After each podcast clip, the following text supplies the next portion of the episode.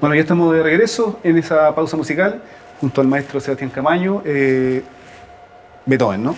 Beethoven. Beethoven. Esta abertura que fue en el Sinfónico número 6 del de, eh, concierto de la temporada 2022. Así que vamos a estar ahí.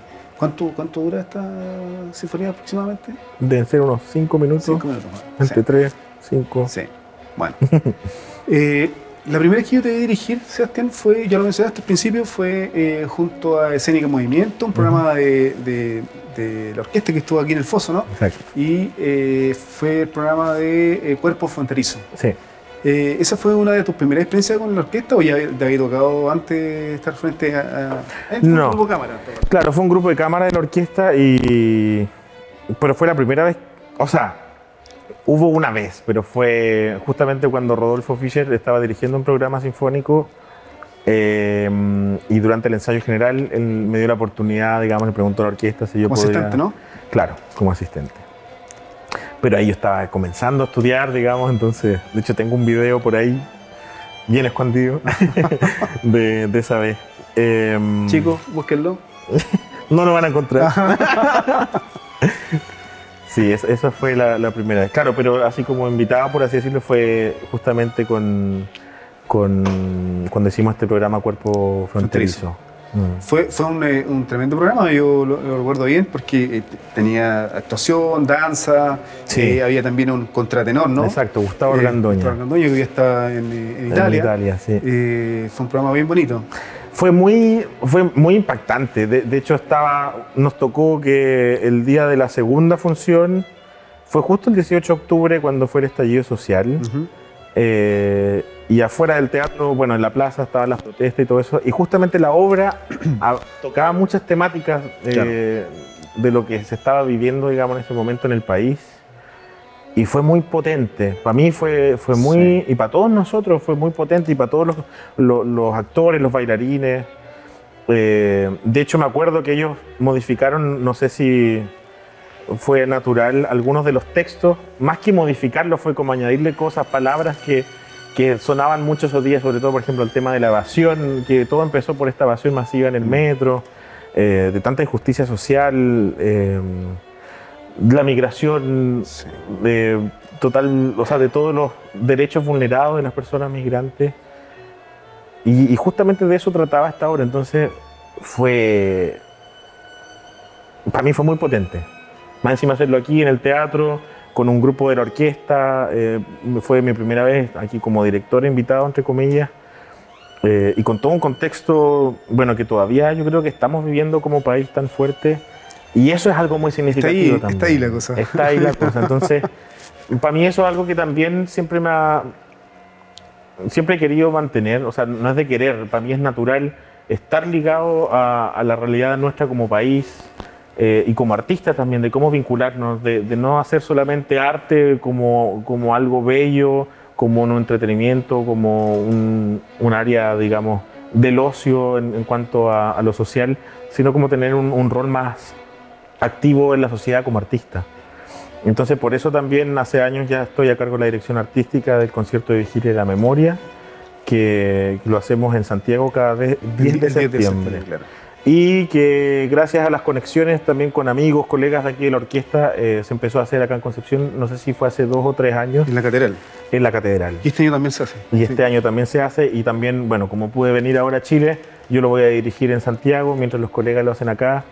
Eh, entonces, justamente de eso se trata, de, de, de, vincularnos como artistas, de contextualizar lo que hacemos, nuestro arte, en cuanto a lo social, a nuestra realidad eh, chilena, en, en, homenajear a las víctimas, en este caso, de la dictadura, eh, porque es algo súper cercano a nosotros. A mí me pasó que me invitaron hace años los amigos que organizaban este concierto, que se hacía en un formato mucho más pequeño, y yo dije, oye, pero hagámoslo con orquesta, hagámoslo con coro, con solista.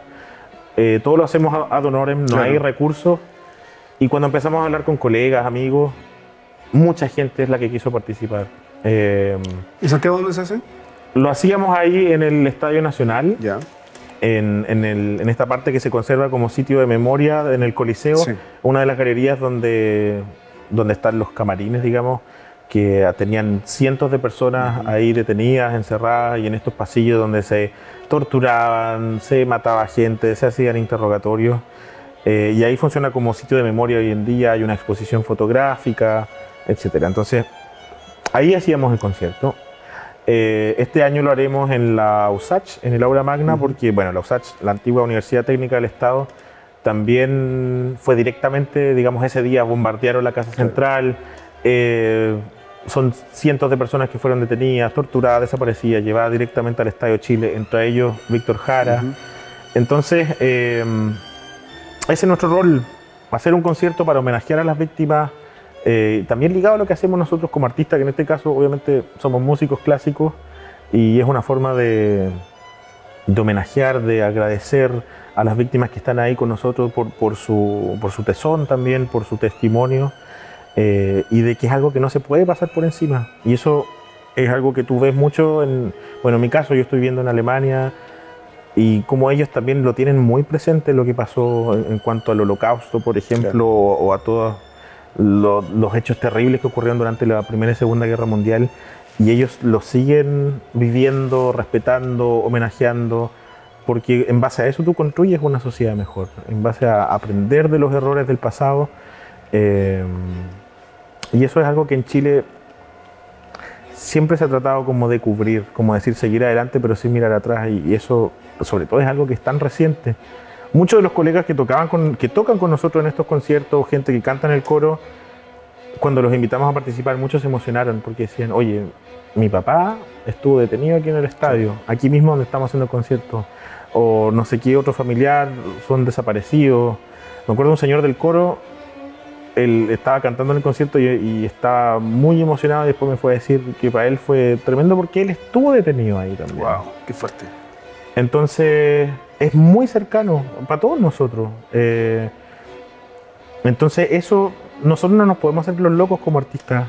No, no podemos hacer vista gorda y, tenemos que tenemos que ser parte de lo que ocurre en nuestro país, tenemos que ser parte de estos momentos históricos también que ocurren ahora y, y también de poder avanzar, no solamente como, obviamente como sociedad, pero, pero no solamente en, términos políticos, por así decirlo, o, en, términos sociales, sino también en términos culturales, que es lo que a nosotros nos atañe. Sin duda que ha sido uno, de los sectores más afectados en esta pandemia, eh, pero también ha sido uno de los sectores que más estuvo presente mm. desde el estallido social, en la pandemia. Yo me imagino que tú lo viste desde Alemania la orquesta salió a la calle, estuvo ahí al frente de la catedral, estuvo en el atrio de, la plaza, salió a hacer eh, difusión del arte. Bueno, yo también lo hice porque fue justo, yo me fui en enero de 2020, yo volví a Santiago y organizamos, alcanzamos a hacer dos conciertos. Eh, con una gran orquesta, gran coro y del mejor nivel, gente de todas las orquestas en Santiago de la Filarmónica, de la Sinfónica, de la USACH, de, la Nacional Juvenil y amigos músicos freelance del, coro también. hicimos el cuarto movimiento de la novena sinfonía de Beethoven y algunas otras piezas orquestales. Hicimos también parte del Víctor Jara Sinfónico en Villa Francia. Y lo hicimos en la Villa Francia, ¿por qué? Porque es un lugar también icónico en cuanto a la lucha y la resistencia, tanto de la dictadura como hoy en día. Eh, y ahí, bueno, también había un, vínculo cercano porque hace muchos años, en 2015, fui con una, armé una orquesta y un ballet y fuimos a Villa Francia. Y ahí teníamos el contacto con, con Mariano Puga, con la comunidad Cristo Liberador. Entonces ese contacto lo mantuvimos durante los años. Y, también estaba Luisa Toledo, que la, la, mamá de los, de los hermanos Vergara Toledo, con, su esposo. Entonces están, es historia viva estas personas que vivieron tantos horrores y que también fueron, son un símbolo, digamos, de la resistencia. Entonces fuimos a hacer este concierto allá para la gente de la población pero, y, les explicamos de qué se trataba el texto, en qué contexto Beethoven compuso, por ejemplo, esta novena sinfonía y lo fuerte que es el texto también. Sobre todo en esos años, estamos hablando del siglo XIX, la primera mitad, decir que todos los hombres sean hermanos es, muy potente. Y la gente, varios se acercaron llorando, me acuerdo. Después dijeron, nunca, había, nunca voy a volver a escuchar la música clásica y la música de Beethoven de la misma manera. Entonces, eh, esa es justamente la idea.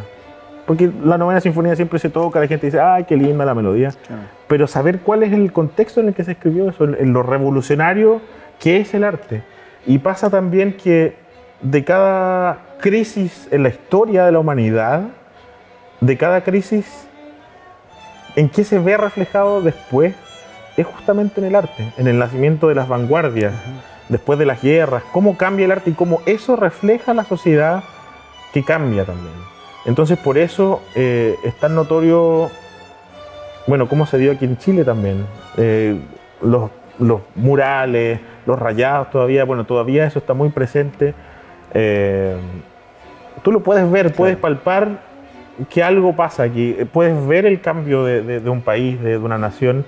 y por ejemplo, no sé, hablaba con, con amigos estos días porque, claro, yo volví a Chile y veo que está, se ve igual. Y es súper fuerte eso, pero hay gente que me dice, no, claro, que sí, que aquí, que allá. Y dije, oye, pero cada cambio social en la historia no es algo que suceda de un rato para otro. Y por supuesto que tiene, o sea, ¿qué es lo que fue París después de la Revolución Francesa? Eso fueron años, estamos hablando que decapitaron un rey y que después se mató un montón de gente. Y fueron años de caos, años de desorden. Entonces no podemos quejarnos de que hoy se ve cochino, hoy que... Ese no es el fondo. Eso, eso es un evidencia un malestar, evidencia un... Pero no es solo un malestar, es como un basta. Sí. Sebastián, y, de, cambios y de evolución eh, que, tú mencionas, eh, desde Alemania, eh, y me imagino yo lo que tú te has enterado porque sigues a la orquesta siempre, tú sabes que la orquesta está preparando en estos días su primera gira por Europa, dos países súper importantes donde, donde va a tener alrededor de ocho conciertos entre Italia y Austria. ¿Qué, opinión tienes tú eh, este, de, este, paso que está dando la, este gran paso que está dando la orquesta, eh, de ir a, llevar música latinoamericana, música chilena, a estos rincones tan importantes de, mm. Europa, donde nació la música que siempre han tocado, digamos? Claro. Bueno, obviamente es algo muy importante y espero que sea el comienzo, digamos, de una internacionalización de la orquesta. Eh, y que eso tiene que ir siempre de la mano de, de una identidad propia también. Eh, como decía un amigo, me acuerdo una vez, bueno, uno no saca nada con, llevar carbón a lota. Claro, claro. Eh, pero, claro, cuando uno, si uno trabaja en, tu sello artístico, en, siempre mejorar, siempre mejorar, en subir el nivel, y por supuesto que eso se tiene que mostrar en todas partes. Así que fantástico que, se esté haciendo eso. Eh, y encuentro fantástico también que, porque eso es, una motivación, por supuesto, como institución, como orquesta, y eso también después lo, ve la gente, lo ve el público, y eso es algo que yo siempre he valorado y que siempre le he hablado a mis colegas en, Santiago cuando estudiaba y también cuando estaba afuera, de decirles, ¿sabes lo que más me gusta de la orquesta de la Universidad de Concepción? Es cómo está vinculada a la ciudadanía en la ciudad cómo está vinculada o sea, a, la sociedad, digamos, de, penquista. Claro, la orquesta es parte de la ciudad. Y, es, tradicional en el sentido de que tenemos los conciertos de la Escuela de Verano, por ejemplo, en enero, en el foro de la Universidad de Concepción, el concierto de Navidad que se hace en Concepción, en Los Ángeles, en Chillán, y ver el foro de la UDEC con, no sé, 7.000 personas viendo un concierto, eso no pasa en ninguna parte de Chile. Absolutamente en ninguna parte de Chile. En Santiago eso no pasa. Digamos, hay orquestas que tienen una muy buena vinculación con, con, el medio, sobre todo la orquesta de Lusach, la orquesta de Cámara de Chile, que también toca en muchas partes. Pero en ninguna parte pasa que la orquesta toque, no sé por cuántos años, en un lugar al aire libre que vengan 7.000 personas. La comunidad espera estos, estos eventos. Exactamente. Y eso, eso es algo súper valioso que tenemos como ciudad, como orquesta, y eso es algo que tenemos que cuidar también. Eh, porque la orquesta es parte de nosotros, es parte de la ciudad, no solo de, la universidad o del público que viene a los conciertos, está muy arraigada en la cultura nuestra, en la región. Y eso es algo que hay que cuidar, potenciar y, por supuesto que hay que cada vez evolucionar para lograr un resultado Porque además la mayoría de, la mayoría de, los músicos que, que pertenecen a, la orquesta, eh, toda su vida han interpretado obras de estos grandes maestros europeos. Y yo me imagino, yo me imagino, digamos, poniéndome en lugar de, de ellos, estar, eh, no sé, en Salzburgo, donde la cuna de Mozart, o no sé, en Viena, donde, donde estuvo ahí Beethoven, ¿no? Yo creo que igual debe ser potente para, O sea, por supuesto que es potente. sobre todo si no ha ido nunca a Europa, no sé, imagino, ¿no? Oh, es potentísimo. Yo me acuerdo la primera vez que estuve en Salzburg y fue no sé, estaba ahí parado frente a la casa donde nació Mozart y caminar ahí, que, todo es como un medio bajito, las puertas son chiquititas y que ahí está su violín, eh, no sé, artículos de, o partituras, manuscritos y así un montón de cosas. clavicordio también. Eh, claro, hay un clavicordio. Y después cuando cruzas el, río está la residencia de los Mozart, donde ya vivieron después, está su fortepiano, está el cuadro famoso de él o el cuadro de la familia con la foto de la ama o sea, con la foto, con, con el cuadro, con el cuadro, la, pintura. La, familia con, claro, sabe la pintura de la mamá de los Mozart. Y los bombones, que está todo de, de, de Mozart ahí. Bueno, eso es otro tema, o sea, el, el, negocio, digamos. Es que es, la ciudad está, yo me imagino, sé como, ya que mencionaste el Lota, es como que Lota fuera todo de Baldomero Lío, no sé. Claro. Una cosa así. Allá en Salzburgo es todo de Mozart. Bueno, pero también, o sea, es impresionante, la, bueno, tú vas a ver si van ahí, está la, la gran, la fortaleza que, digamos, corona toda la, la ciudad arriba y y también la historia que hay, o sea, en torno a eso, ¿no? obviamente es más allá que solo Mozart. Claro, o, todas las iglesias y el carrillón que suena una de, de las melodías, creo que de, de, la ópera de Don Giovanni, o la Plaza Papaqueno, y así un montón de cosas. Eh, claro que se ve, se respira, bueno, y el famoso festival de, Salzburgo. que convoca a los mejores artistas, las mejores orquestas del mundo. y además todo este movimiento que ya se transformó, digamos, en, en una institución, el Mozarteum, ¿no? Que, a nosotros nos tocó ir a la avanzada, ella te contaba eh, ahora en febrero, estuvimos ahí y es como, como que todo respira. Bueno, es increíble. De hecho, hay, varios amigos chilenos que están estudiando ahí, algunos que ya han estudiado ahí también. Me acuerdo que cuando yo fui andaba con un amigo que también es director, eh, eh violinista, compositor, Eduardo Brown Salinas que él está estudiando en München ahora, y fuimos hace unos años después de, digamos, en un espacio de tiempo, en, una pasantía, y nos encontramos con Danor Quintero, pianista. Danor estudió allá, ya estaba trabajando ahí en el Mozarteum y nos hizo un tour, digamos, por el Mozarteum y nosotros estábamos impresionados, porque, o sea, o cuando vas al Conservatorio de París, bueno, y cuando vas a cualquiera de las escuelas es como qué ganas de, estudiar en un lugar así. Bueno, eh, Sebastián, te quiero interrumpir. no me quiero despedir de este programa sin que nos cuentes brevemente eh, el programa del Sinfónico número 6 que tú viniste a dirigir a Concepción y que te encontraste con todos tus amigos de la orquesta.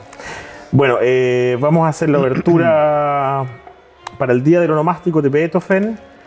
como les contaba, una, una, abertura muy festiva muy pomposa porque él la compuso justamente para homenajear eh, en el día aeronomástico, creo que era del Kaiser, ahora no me acuerdo bien de ese detalle, pero no la alcanzó a tener lista para esa fecha, así que eh, la dejó, bueno, y después la completó.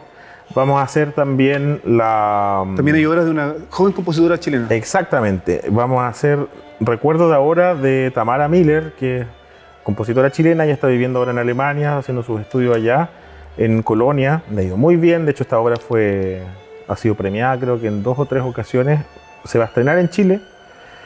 Y em, habla de la mujer fueguina, habla también, muestra claramente, o sea, podemos escuchar todo el, el ambiente en Tierra del Fuego, los pájaros, el viento, el frío.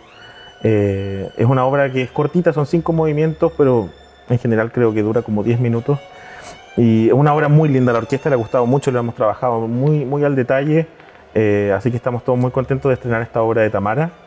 Y vamos a cerrar el concierto con la quinta sinfonía de Franz Schubert. Eh, también una obra que nos tocaba hace harto tiempo, creo, aquí en la orquesta, eh, y que Schubert compuso, digamos, en, en, su juventud, y que es una especie de, no sé si homenaje, pero él estuvo muy influenciado por las técnicas compositivas de Mozart y se dice por ahí que está muy influenciada por la Sinfonía 40 de Mozart. De hecho, se pueden ver muchos de esos elementos y escrita con una genialidad y con una delicadeza. O sea, esa sinfonía es solamente belleza. Y eso es lo que vamos a poder escuchar, digamos, en este, en este programa con no, Sebastián, muchas gracias por eh, darte este minuto. Te robamos del ensayo para, esta eh, conversación junto al programa Sinfonía. Eh, queremos agradecerte, desearte toda la suerte del mundo allá en Alemania, lo que estás haciendo, que te vaya increíblemente bien. Muchas gracias. Bueno, nosotros nos despedimos de este programa hasta un próximo capítulo de Sinfomanía. En el capítulo número 8 ya vamos a estar con eh, La Canadito, una destacada folclorista y actriz de, de nuestra zona.